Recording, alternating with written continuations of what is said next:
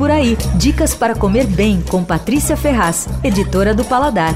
Começa a esfriar e eu me lembro do Maripili, que é um restaurantezinho de cozinha espanhola que fica completamente fora do circuito gastronômico, fica ali na Chácara Santo Antônio.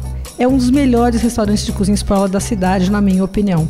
É um lugar bem pequenininho, assim, numa esquina, com um ambiente despretensioso e super simpático. Parece uma bodega mesmo espanhola. A cozinha passa longe das modernidades da cozinha espanhola de vanguarda. Você pode ficar nas tapas e vinhos, que é uma ótima opção, ou pedir pratos, e também super bons, e quase todos podem ser compartilhados. Bom, você vai se dar bem das duas maneiras, mas tem algumas coisas que você não pode deixar de pedir ali.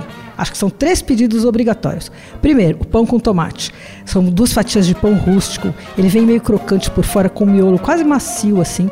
E elas vêm cobertas com tomate bem maduro, com um pouquinho de alho e azeite. É um clássico da Catalunha e ali é espetacular. Outro pedido obrigatório são as croquetas de Ramon. Vêm bem crocantes com recheio cremoso.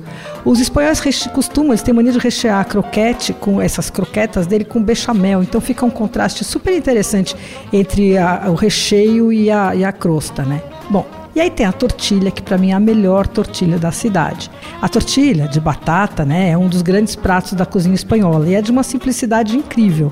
Ela é uma combinação de batata, ovo e cebola. Só que é difícil acertar o ponto. Tortilha boa, ela tem que escorrer um pouquinho quando a gente corta com o garfo. O ovo escorre um pouquinho, assim, não é para ser uma enxurrada, né? Daí é sinal também que não foi bem feita. Bom, aí você pede essas três coisas e depois disso o programa já está garantido. Você vê aí o que, que você vai continuar. Você vai continuar nas tapas ou se vai nos pratos. Tem coelho com molho, tem polvo à galega, tem verduras à la gamba.